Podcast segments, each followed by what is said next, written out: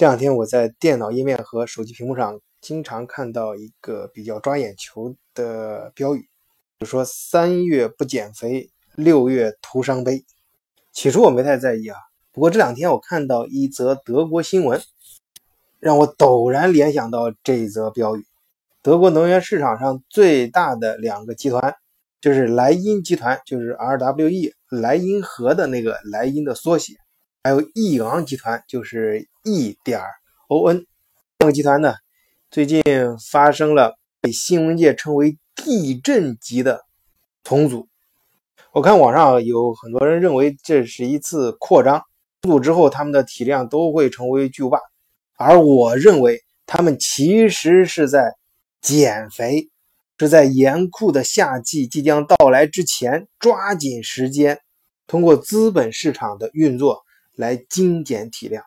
而这恰恰也是德国能源市场发展的和发展趋势的体现。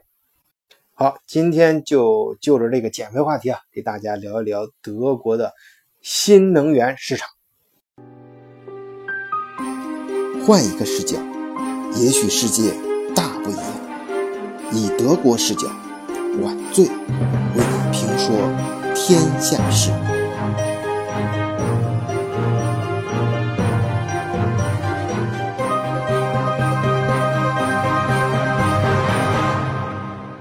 我记得有个做展会，就是资格比较老的一个朋友啊，就是很他做很长时间，所以认识很多中国的老板。跟我讲，在零六年、零七年，就是反正两千零几年吧，大约那个时候，说最赚钱的生意就是导太阳能电池，稍后一点就是光伏。为什么呢？因为从两千年开始，德国整个国家战略就是定发展新能源。就是他们决定要到，嗯，二零二几啊，还是三三几，反正反正就是不远这的将来就把德国所有的核电站就全部关掉。这里顺便提一嘴啊，就是德国呃国土面积相当于中国，就是不算海洋的话的国土面积的十分之一。哎，无论是国土面积还是整个国土的形状啊，就类似于中国的河北省加上河南省这么一片地，在这样一个范围内呢，它有。十几个，开始我以为是只有八个，他是说说有代表性的先关八个啊，实际上有有十几个，甚甚至要那些小的还没有在地图上显示，有超过二十个核电站。你想之前这个德国，它的工业发展迅猛，它的能源绝对跟得上，这些都成为过去式了。德国要要改变国家战略，就是定为国策，以后发展新能源，它当然开始比其他国家开始的也早。这种国家战略当然，如果他押宝押对了，那以后呃，当然也也，如果是德国自己的科技也跟得上，嗯，就是工程师比较争气的话，他们未来的几十年甚至上百年，呃，德国的科技还能够领先世界。这个宝押错的话，那就是很悲剧了。当然这块我们不说那么多，呃，也不展开，我们绕回来说，这样一个国策下，那这种可再生的新能源呢？呃，除了以前传统的这种水水利之外，那就是他们要走第发展第一块就是光伏，这里面大量要用大量太阳能电池板，而生产这个东西呢，在德国它环境污染这一块是过不去的，呃，在中国就可以啊，所以说那几那那两年很多德国老板就直接去中国买那个一下买断货。当时不仅是那个价格翻了几倍啊，往德国卖，再还有一呃，而且就是说，都好多人是掂着现金到中国厂里去买，就排队，或者是先把现金给你，哎，掂一箱钱到那儿，先钱往桌上一放，啊，你你什么时候有货，什么时候第一时间给我就行，就这还排队。我那哥们儿给我讲的时候，可能有点夸张，说那年翻太阳能电池做光伏生意的利润超过翻卖毒品。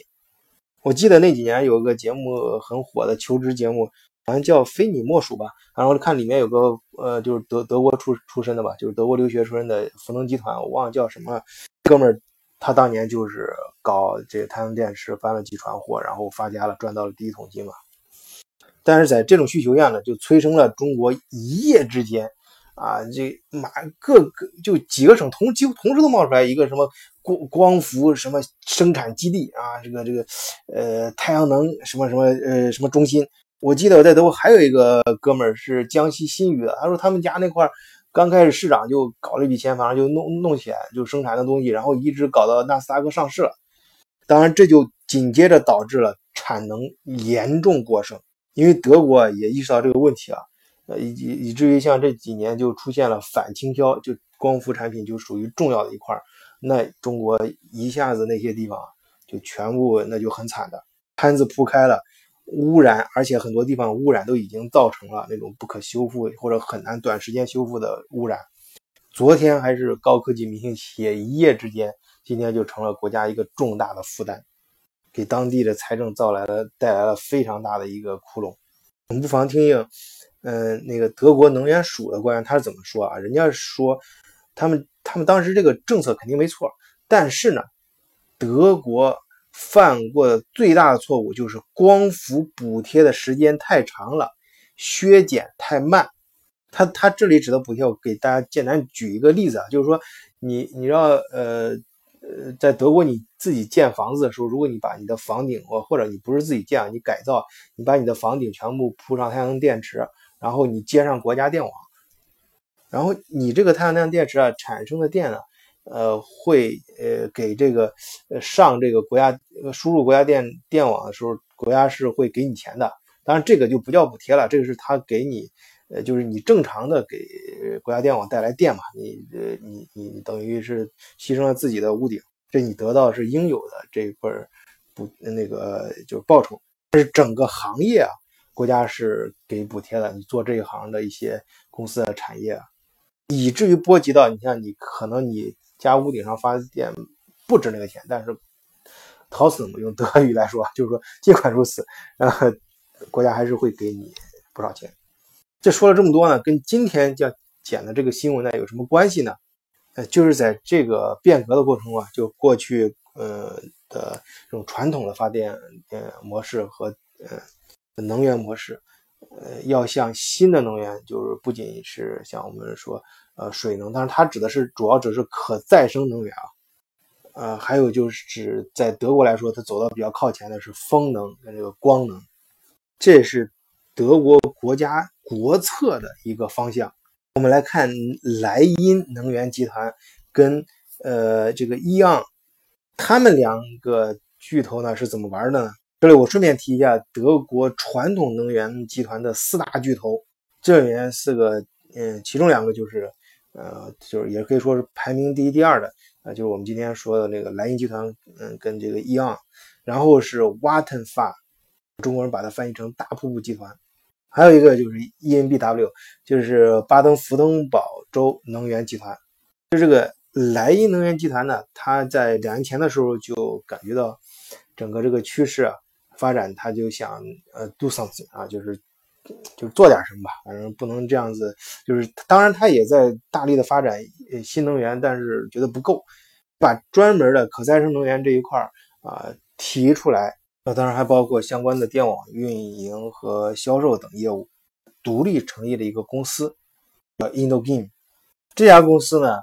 呃，它发展很快，现在市值就已经达到了一百九十二亿欧元。最近新闻的重点就是说，莱茵能源集团跟易阳集团达成了一份协议。根据这份协议，莱茵呢把我们刚刚提到这个 InnoGain 它的百分之七十七的股份出售给易阳，然后作为交换条件呢，它可以得到易阳集团约百分之十六点七的股份。凭借这个股份，它将成为易阳集团最大的单一股东。而在业务重组方面呢，呃，未来的易阳集团呢将把业务重点放在能源电网和销售上，然后莱茵集团呢将保留嗯 InnoGain 的可再生能源业务。呃，其实啊，这个交换中还有一个背景就是天下英雄所见略同吧，可以这么说，因为在呃莱茵集团这么干的时候，呃一呃一他的呃竞争者呢。或者说是 市场上跟他能够相提并论的易阳集团也有类似的想法啊，或者他他也确实这样做了，不过他是把他的传统的能源业务呢提出来，成立了一个新公司叫 Uniper。而刚才我们说了，整个德国啊，它这个大战略这种传统能源都在缩减，包括特别是核电站。而这些原来这传统核电的四大巨头呢，那他们手上有很多资产都是传统能源嘛。所以像呃一样这样，他把传统能源提出来，弄的这个公司就好像是不太受大家待见，就连他自己都不太想要了。最近正在跟北欧的一家公司谈，准备把他百分之四十七的股份卖给芬兰的一家公司。其实啊，也就是说，这个这一套嗯资本运作，呃呃或者看上去很复杂的一套呃呃协议，呃这套动作这套组合拳打下来之后呢？两个公司啊，其实是都更加专注、更加精简了，而不是扩张。就是莱茵能源集团呢，它将更加专注于啊这可再生能源，而一样呢就更专注于电网的技术啊和运营。当然有听众就会说，那你莱茵集团这样的话，会不会在新能源这一块呃变为行业寡头？而一样呢，会不会在新能源这个呃电网这一块呢？哎，我告诉你，这你你想这事儿，德国它有专门的机构对反垄断这种呃整，特别是欧盟境内这种对于整个行业的垄断寡头是呃非常非常介意的，也很敏感。但是这一起啊啊，现在还没有最后定论，但是据很多一些内部专家出来讲，呃是不作为呃这方面考虑的。为什么呢？因为这个行业啊，像我我后面。啊，我想就是引出我下面这个话题。其实这个行业现在新能源是一个国家战略，整个欧盟呢也是想朝这这方面走。可再认为它变化非常快啊，这个这个像呃刚才提到 Innogy 经过重组之后，可能很快这个品牌有可能就不存在了。这这个新能源这一块，咱们国家二零二五不是也是新能源是很重要一个方向呢？因为这一块是下一轮产业革命一个重要的领域，就不断的会有新的技术诞生。啊，就是有可能你作为再大的公司，你一招走错，那你可能就被这个行业给淘汰了。而新的技术啊，就可能会导致一个行业，呃，或或者说是一个我们称的独角兽吧，啊，一夜之间诞生。在德国，呃，现在发展越来越快的新能源市场，啊，我先想跟创业者分享，就是要注意五个方向，或者是要到。德国来投资的啊，中国朋友也建议你们重点观察这五个领域的呃科技和一些企业，其是那些创新型的高科技的啊，不是特别大的啊中小型公司。第一个啊，就是在中国做这行业也能够经常。呃，遇到的这种围着大电厂的一些小的服务公司，尤其是那些当这些常规的电厂进行调峰的时候，作为补充能源的这种能源公司。第二个是对电能市场进行需求化管理。第三是对可再生能源进行整个系统的啊这种管理体系的咨询公司。第四个方面就是储能市场。啊，这储能机在中国这边也很热，包括呃各种呃，你像那个中国这两年号称最大的独角兽，那个叫宁德时代。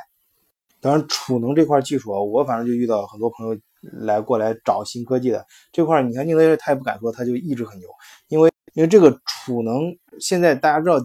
这个就是。呃，电池啊，呃，就是电动车市场增长需求量加大了，这种电池需要，这种电池现在是无法，我们现在是就是人类已知已已有的这种技术是无法满足现在电动车发展需求的。那新的这种储能设备和储能方法出来之后，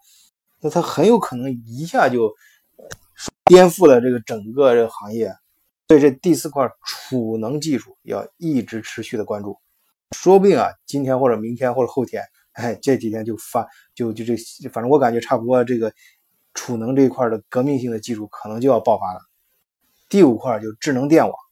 这个就是中国呃很多年前也在讲，就是包括传统的能源，你在呃电网上电网的时候，这个整个电网呃输电啊，这个包括它的稳动稳定性和长距离的输电，